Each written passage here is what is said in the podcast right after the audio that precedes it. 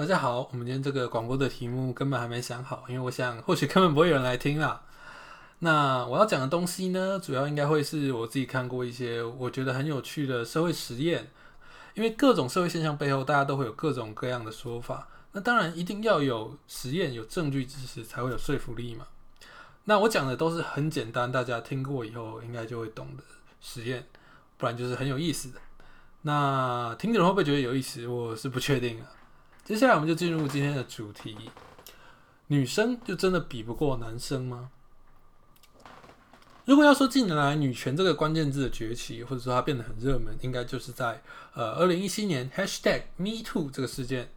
啊。那这个事件就是在 Harvey Weinstein 他性骚扰的行为爆发之后呢，社群媒体上就广泛流传 Me Too 这个标签。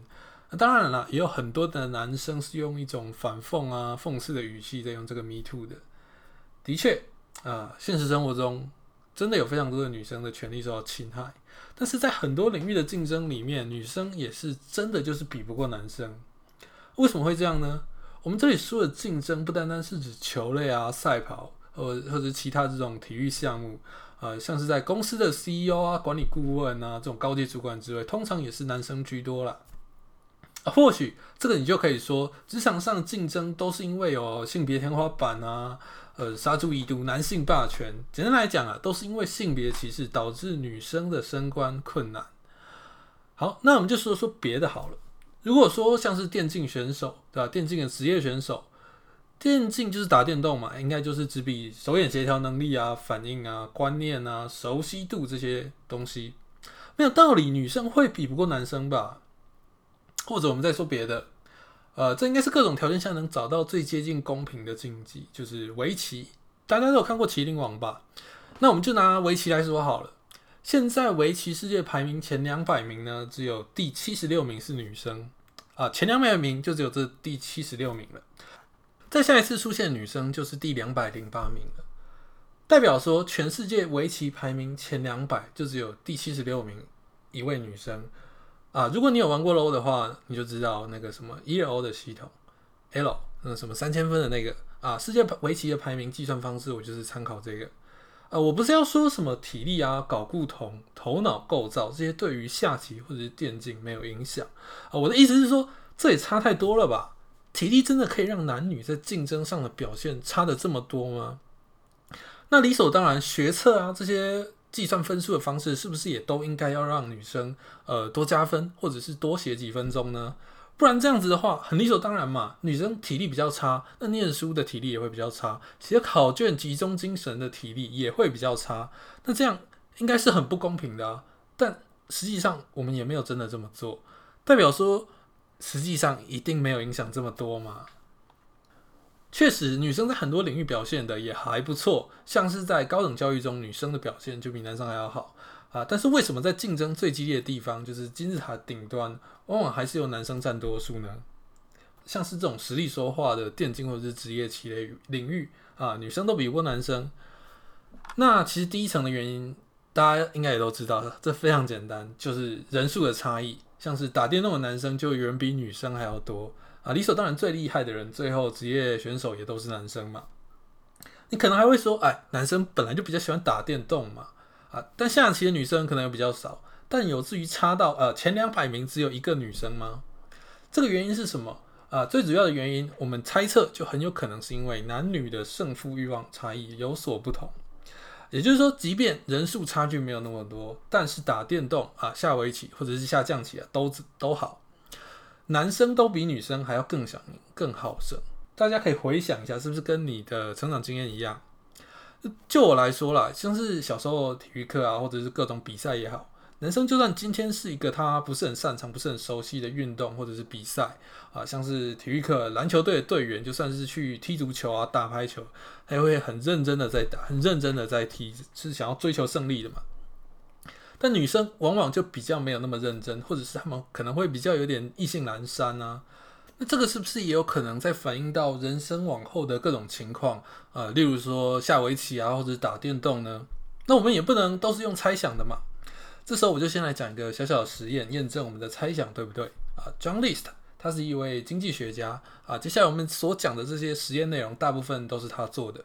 啊，他就跑到一个小学去问小学的体育老师：“哎，老师，我会跟你借一个体育课来测验跑步一百公尺或者四百公尺的时候做一些测试呢？”啊，于是他就请老师将测验的方式分为单人测试，就是自己跑；还有多人同时测试，就是可能五个之类啊，跑差不多快的人一起同时测试。那就是那种老师会请学生在终点按码表，然后再记啊谁是第一个冲过的，谁是第二个，然后再记录成绩嘛。那这有什么意义呢？在实验之后发现，分组测试的男生在赛跑测试中，比起自己一个人测试的时候跑得更快。啊，这里注意啊，我们指的是时间的变化，所以不是说男生跟女生谁跑得比较快，而是男生啊在多人的测试之下跑得比自己一个人测试的时候跑得还要更快。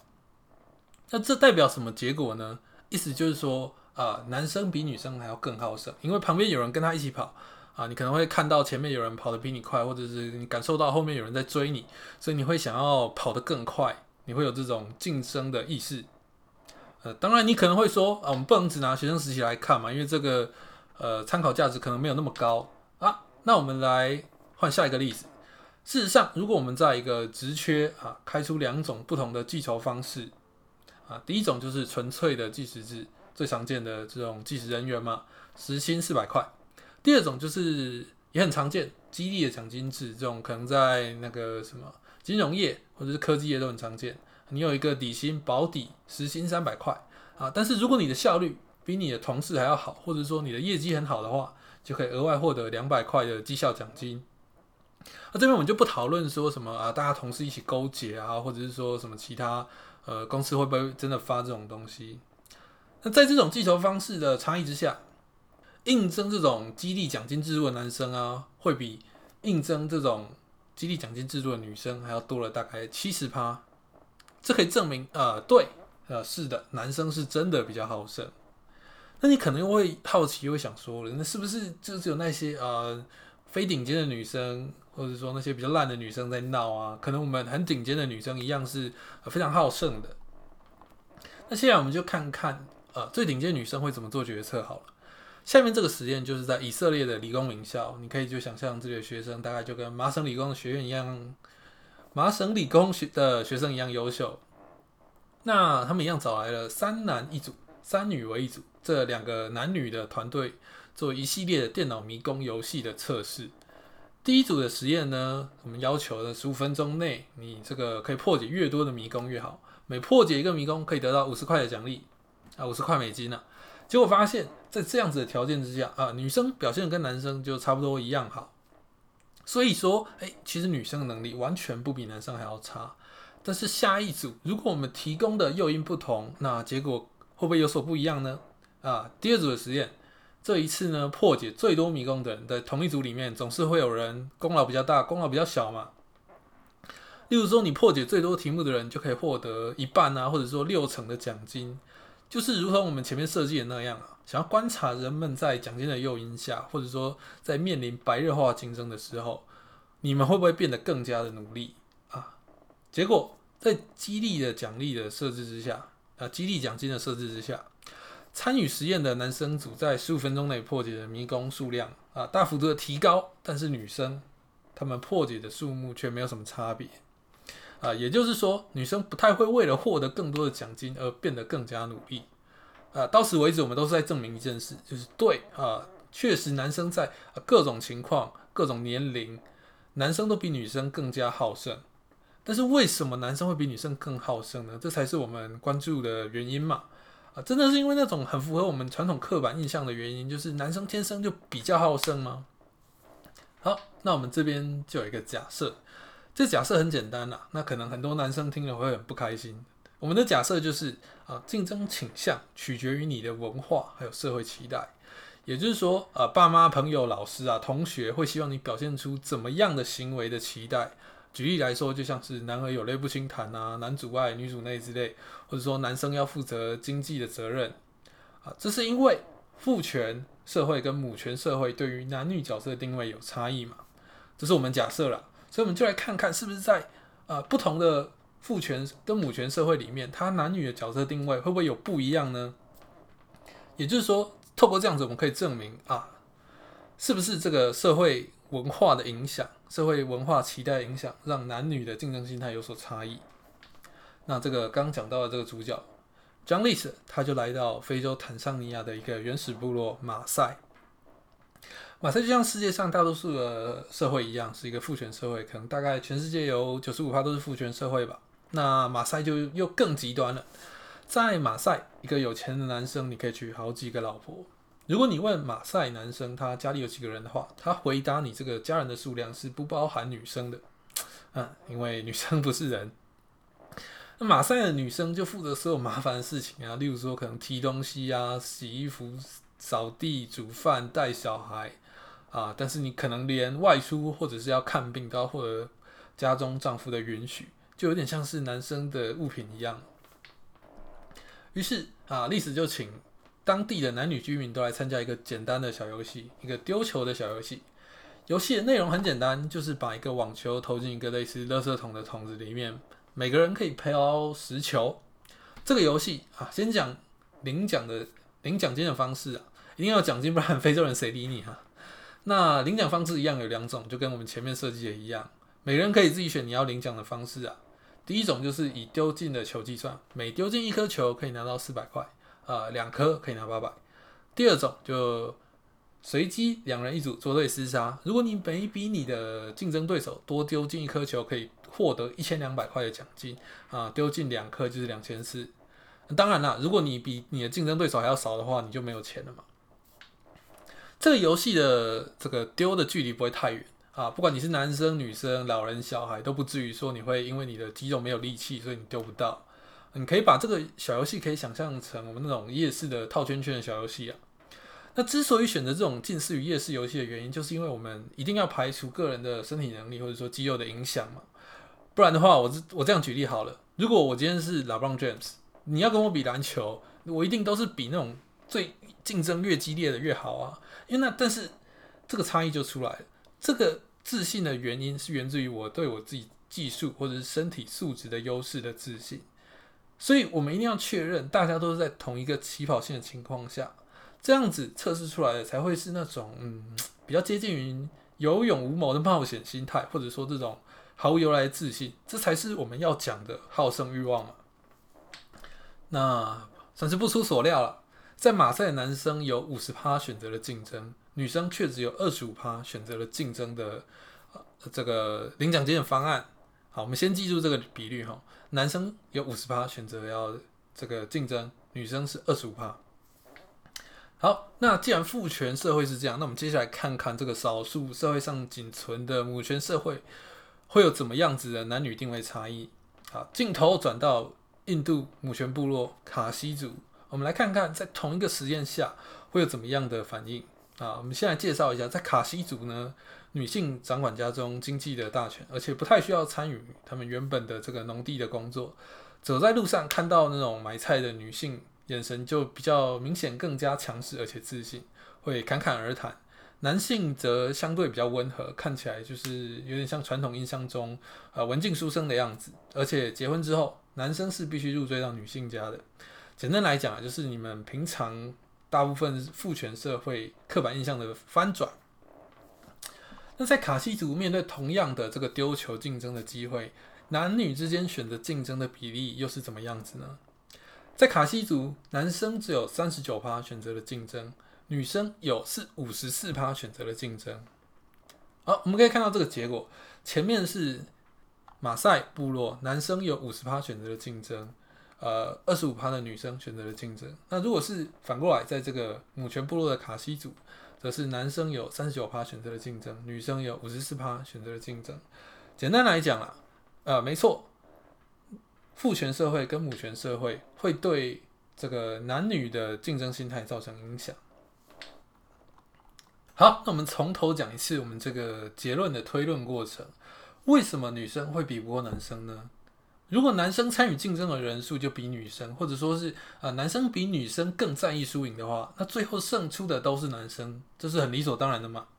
那如果竞争人数的不同是因为好胜程度的差异造成的话，那好胜程度又很容易会被社会文化或者说社会的期待所影响。那根据这个实验的结果，很容易得到一种推论啊，就是由于后天社会文化的差异影响男女的好胜程度，还有竞争意识。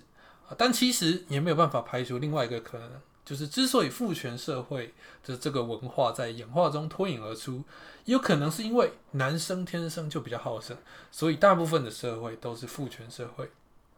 那只是关于这点的争论，或许就有点像是鸡生蛋还是蛋生鸡一样，这很难有定论了。但我的看法是，啊，之所以父权社会在全世界占超过可能超过九成吧，啊，是因为男女的生殖器官有差异造成的，就是这个差异让男生为了要生存，必须要比女生更加竞争，才有办法存活。那这个就有机会的话，下一次再做一集跟大家讲解。著名的女权启蒙者西蒙波娃曾经说过。女人不是天生的，而是后天成为了女人。透过前面这个原始部落的实验啊，就是男权女权部落的实验差异，我们可以知道，就是女生只要有适当的后天影响啊，跟文化培养，女性也是可以很热衷竞争的。那如果你是好胜心很强的女生呢，其实你也是很有机会成功啊，因为你面对的竞争对手没有那么多嘛，而且许多头脑或者是才能很优秀的女生，未必有跟你一样强的好胜心。而而且社会上有很多女性保障的法律，但是啊，这些其实追求制度上的平等啊，逆向歧视的法律，就是说优惠啊、保障名额这些啊，短时间内可能是有好处，但是也有一种说法，就是到头来可能反而会加深了文化上对于女性的刻板印象，或者说弱势族群的刻板印象，就是所谓的逆向歧视啊。就例如说，女骑士如果就职业的。职业歧视，如果女骑士不比男骑士还要差的话，那你又何必特地设一些女流骑士的比赛呢？这些印象一旦深植人心的话，可能会反过来造成呃女弱于男，女生比不过男生是理所当然的这种印象或者说是感觉啦。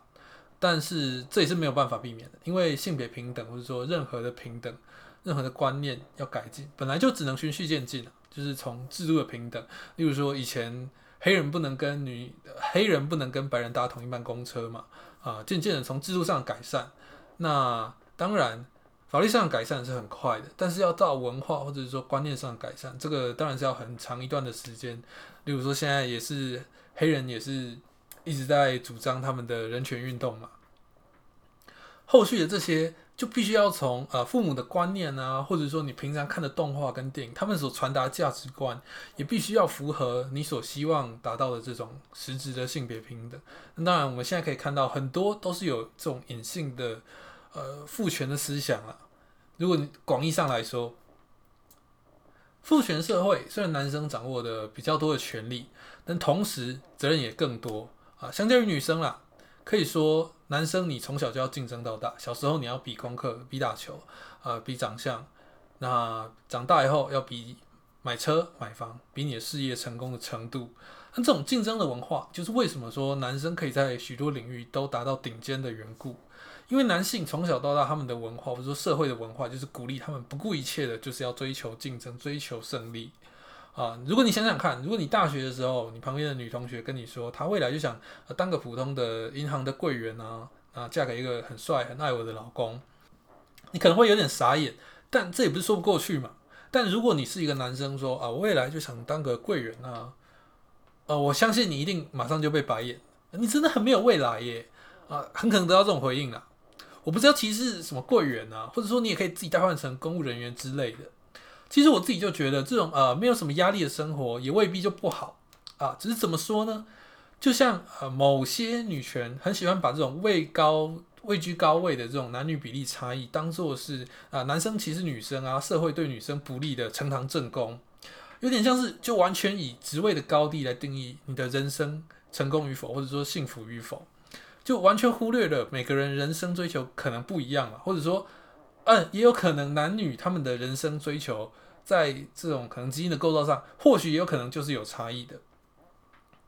那大家也不要忽略了，我们前面做的这个父权母权部落的实验呢，在竞争中你会需要成你要成功所必须不可或缺的特质啊，就是这种有点有勇无谋、不顾一切。但这些特质不是永远都是对为你带来好处的，也有可能会对你造成很严重的后果。就像，哎，大家有注意到吗？男生的游民人数是女生的十倍，你在路上会很少看到女生的游民啊？你怎么知道他们不是因为他们创业失败所导致的呢？所以如果真的要说父权，父权社会，男生也毫无疑问不是只有享受到好好处而已。那其实我在职场跟求学过程中有遇到很多呃所谓的父权思想很严重的女生啊，那其实她们大部分自己都没有自觉，就像这个所谓的歧视开场白啊，开场白说，哎，我没有歧视，但你不觉得男生应该要赚比较多吗？呃，我没有歧视，但如果男生没有房子的话，我一定不会嫁给他的啦。呃，如果你是女生的话，我没有意见，但是你是男生，你一定要怎么样怎么样怎么样怎么样。啊，我觉得或许就是因为社会上有许多的女生啊，没有意识到这些社会上很多的好处。男生追求女生啊，或者男生要比女生有成就，女生没有工作成就上的社会压力，女生不用当兵，这些都是所谓的父权红利。如果说女生在享受这些好处的时候啊，他们势必也会带来其他的后果，就是传统上我们也不是传统上啊，就是常常大家讲的男生迫害女生的地方嘛。那就像为什么大老板总是男生啊？男影星的片酬怎么都那么高啊？男生的主角比较多啊？说真的，我也不是要否认这个电影界有歧视的文化，就像前面那个 Harvey Weinstein 他事件爆发的原因就是啊，他有性骚扰嘛。但是在赚钱面前，那些都不是最重要的事情啊。如果为了歧视女生，你要少赚很多钱，这个跟我们所知道人性也差得非常远嘛。真正的原因，我当然还是会觉得说，因为。这些这根本原因就是因为男影星比较有票房的号召力嘛。就像我如果找里奥纳多来拍了一个就算是大烂片，还是会有人想要因为里奥纳多的这个名字来看，这就是所谓的票房保证。这才是我们会认为说，诶，有些人的片酬高，有些人的片酬低的原因。当然啦，我知道这不是所有情况的解释，一定也有很多是因为啊，你男生就是歧视女生，你就是不想给大家比较多的片酬，一定有这种情况嘛。我我们今天要讨论就是一个呃，我们造成现今社会这个。这个现象最主要的原因，那我扯了这么远，也就是想表达说，哎，为什么社会上会有这么多不满女权的声音啊？是不是因为虽然有些女生想要跟父权一度抗争，但是却有更多的女生，她们其实还没有准备好要放弃自己享受已久的父权红利呢？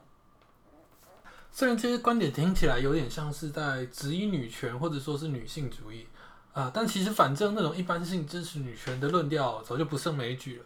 而且我们前面也已经大方承认了嘛，讲说是父权一度害的啊也没有错啊，或者说我在网络上也看到很多男生就拿父权来自嘲啊，说自己就是喜欢大奶年轻日系的女妹子啊，就变得跟那个白人比战我就烂一样啊，你超父权，对我就父权，真的有太多男生对于女权啊好一点的话是无动于衷，不然就是反感。可能会有些人归咎于男生不了解女权的意涵，像是女权可能有很多不同分别的主张啊，不同的面向之类的。但是男生为什么不想去了解呢？啊，往往是不是因为实际上真的有很多的女权的意见领袖啊，或者是粉砖，他们发言的时候观点对于男性的攻击性啊很强烈，就像激进女性主义会有的那种极端的看法。激进就是激进党的那个激进啊。啊，这就是其中一种女性主义的分支吧。啊，有兴趣的话，你可以去 Google 一下。嗯，但是就像我前面提到的，又不是所有的男生都是父权的得利者，那他们当然很有可能会觉得莫名其妙。更何况，如果一直攻击男性，那男性都不听女权，不是很正常的事情吗？啊，以最多人会拿来回嘴当兵来说，就是男生会拿来回嘴女性主义的。啊，就是我就看过不少。女生回答这个问题的观点是说，呃，那都是因为你们男生自己之前军中都搞得乌烟瘴气，自己都不想当兵啊，凭什么要女生一起承受？这只是其中一种举例，意思是说，如果只强调我们才是受害者的立场，却完全否认也有得到好处的地方，就是想要打击父权遗毒，却又不想要放弃父权红利啊，那这些人要被酸成是自助餐也是难免的嘛。当然了，我也知道很多的女性主义，其实他们的观点很平衡，也不会那么具有攻击性，但是能见度就真的没有那么高，至少没有办法传到大多数的男生耳里啊，甚至女性也不一定了解女性主义。那最后，如果你争取平权的方式，还是说啊，你要争取女性立委参政的人数啊，薪水的多寡、职位的高低这种表面的事情的话，那还是会治标不治本，像是从吃饭的 AA 制。如果你会觉得男性应该要请女性吃饭，这就是一种父权，或者说是地方的妈妈对于儿子的要求就是要坚强不能哭，对女儿的脆弱表现就比较接纳而且温柔的包容。这些听起来问题不大的观念，从广义上来说，反而才是一种无形的枷锁。女性无法成为顶尖，最大的问题不是男性不愿意让他们成为顶尖的歧视，也包含女性不认为自己需要、没有欲望要成为顶尖。但这也绝对不是一朝一夕可以立竿见影改善的问题啦。但是我是觉得，比起关心呢女性的运动员的薪水怎么可以少男生那么多，更应该关心的是这种根本的期待。那本期节目大概就到这边，有缘再见。